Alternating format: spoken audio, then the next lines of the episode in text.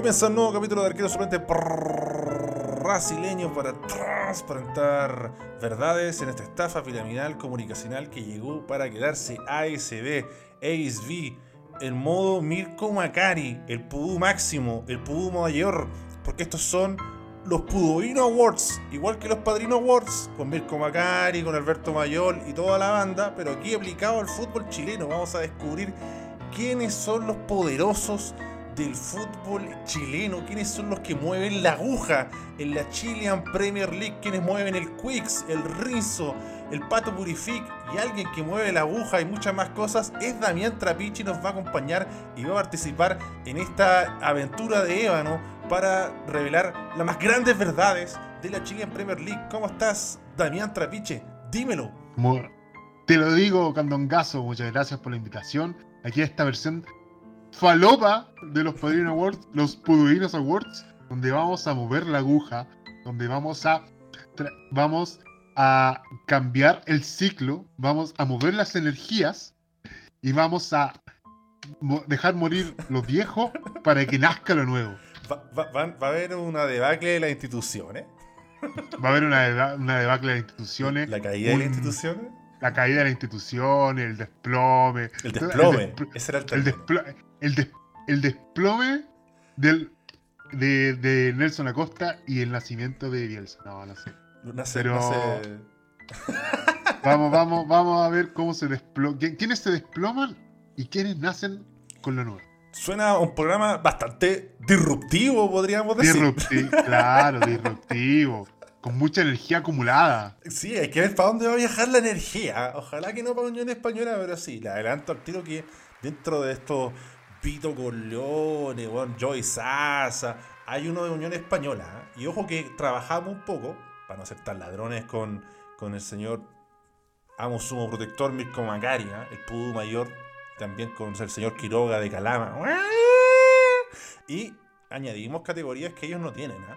No es tan solo una copia, porque eh, eh, hay una categoría ahí, Damián, que, que, es la de este artista, de Johnny Fontaine, que ellos no la tienen. Y aquí la vamos a sumar. Claro. El equipo acá trabajó 20 minutos, hizo una previa para hacer una, una pauta medio corneta, pero encontramos nuevas categorías. Así que para que los pudores se prendan, ¿eh? Claro, o sea, la, habrán mencionado una vez y sería. Nunca más la dejaron tirar. Claro, aquí nosotros la rescatamos, nosotros la rescatamos y, la, le vamos a dar el lugar que merece.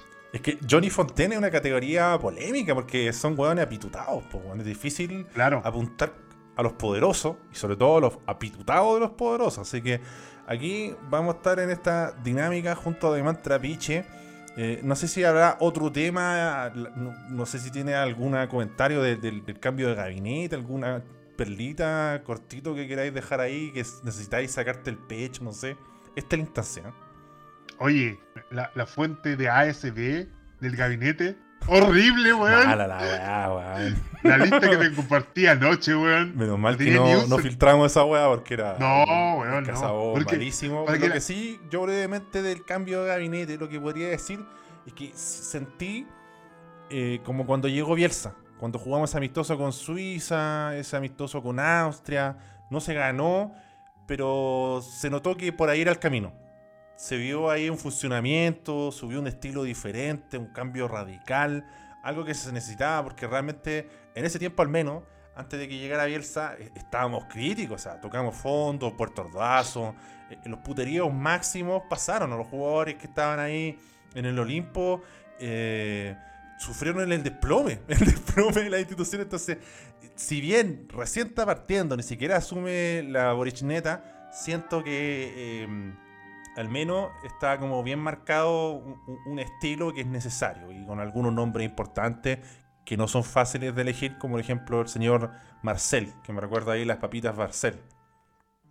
A mí, a mí, bueno, pasé la cortita, me estoy muy expectante por lo que puede hacer Isque en interior. O sea, pensemos que interior es el tema de seguridad pública. Entonces, Isque en seguridad pública igual es algo que te llama la atención y te hace decir, oye, ¿cómo lo hará?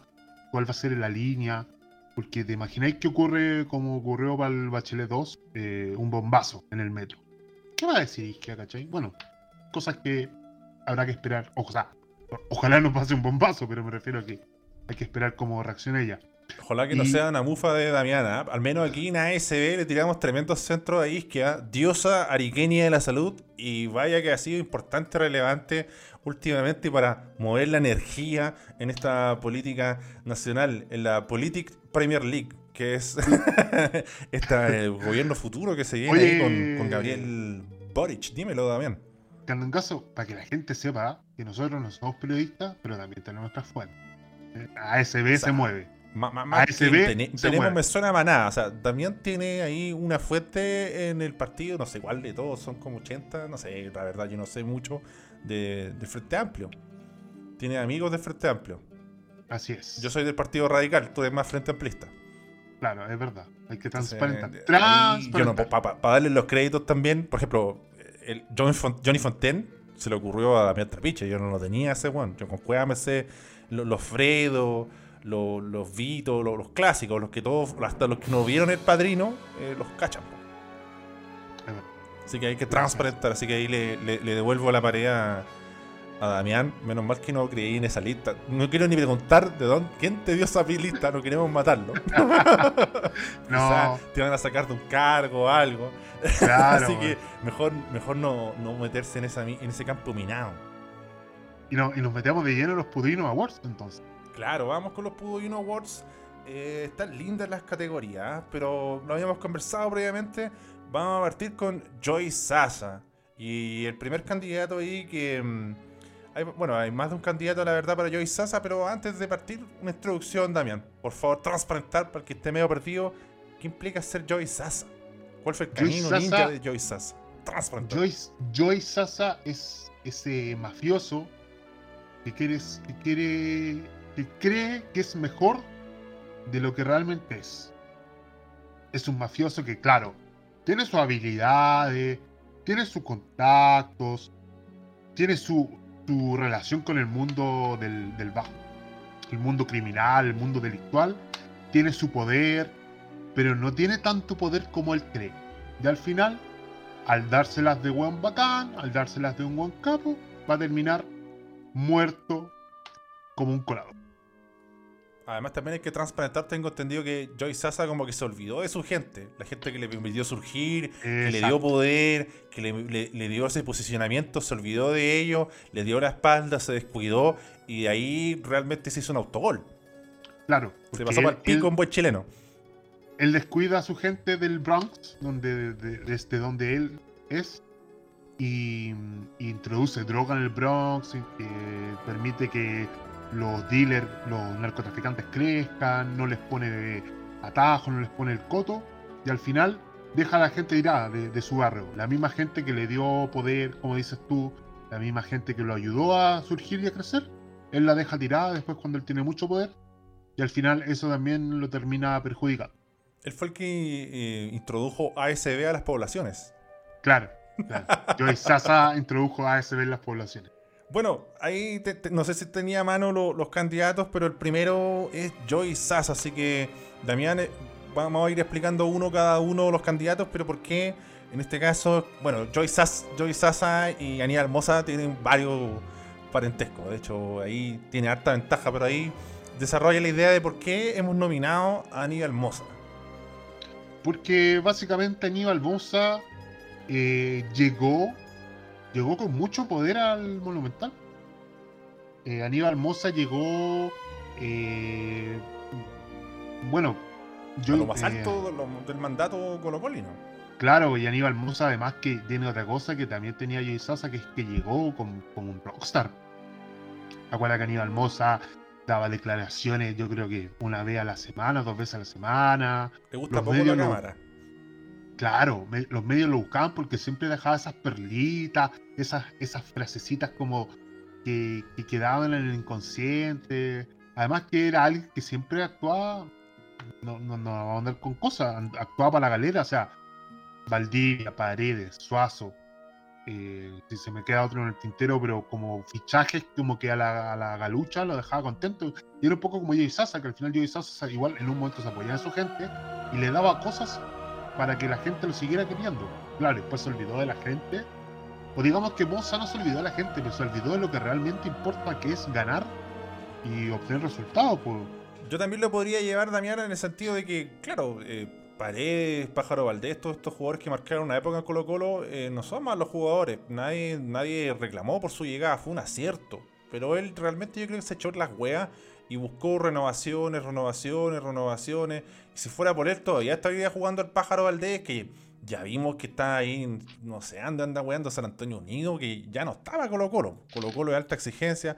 Paredes más que nada el fútbol homenaje. Bueno, si hay un weón que merece fútbol homenaje, evidentemente, evidentemente Esteban Paredes, pero como que se atrincheró con estos jugadores clásicos, con estos jugadores en cierto punto cabrones, y no le salió bien la jugada. De hecho, ahora ya, ya no está en, el timonel eh, de Colo Colo.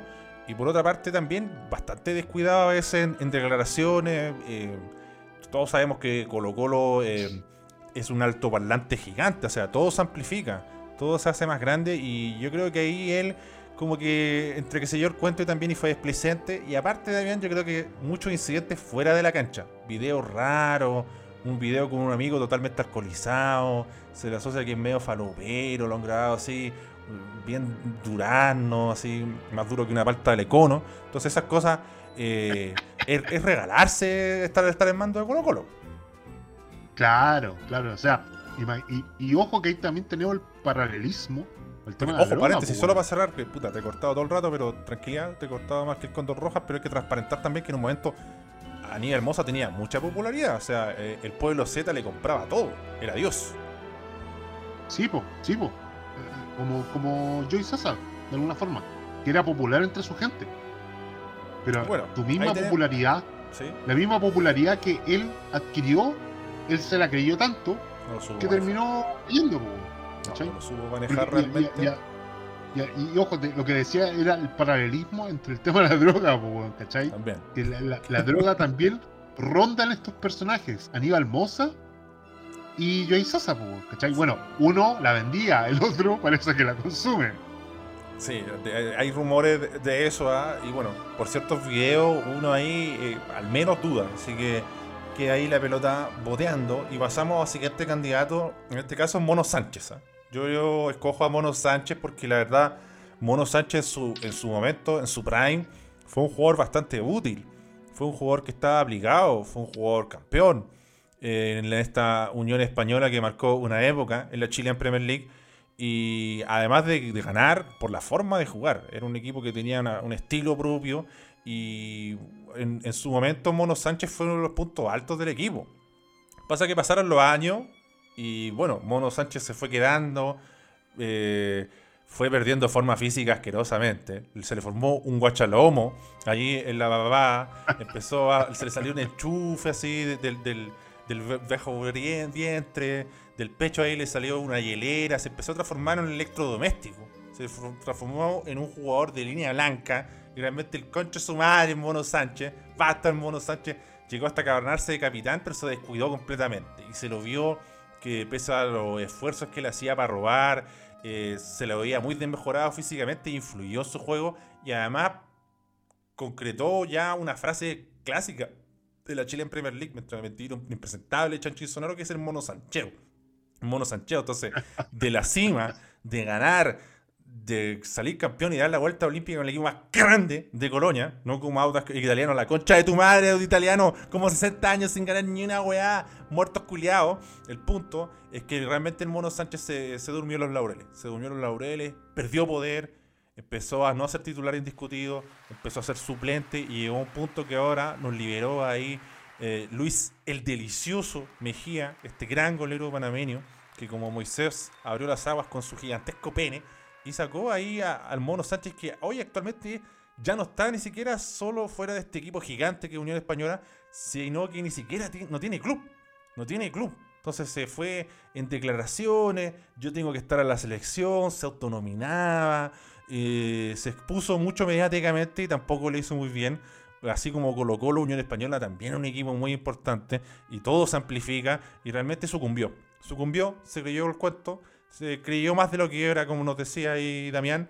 Y yo por eso eh, nomino a un Mono Sánchez que realmente, eh, si bien no tiene ninguna ligación con la droga, eh, o rumores ni nada, creo que en el sentido de manejarse mal, de descuidarse, de perder poder y de quedar tirado, calza muy bien con Joyce Sasa. Así que, Damián, creo que es momento de, de solo lanzar el, el último candidato, ¿ah? que tiene que ver con uno de los pudúes más destacados de ASB, con Jorge El Curi. Así que, por favor, Damián, preséntanos el siguiente, el siguiente candidato que este lo eligió Damiana. Siempre más o menos estábamos peloteando, a veces preguntábamos a Richard Leiva, el capitán, siempre recurríamos a algo, pero este fue exclusivo de Damiana, así que tíralo.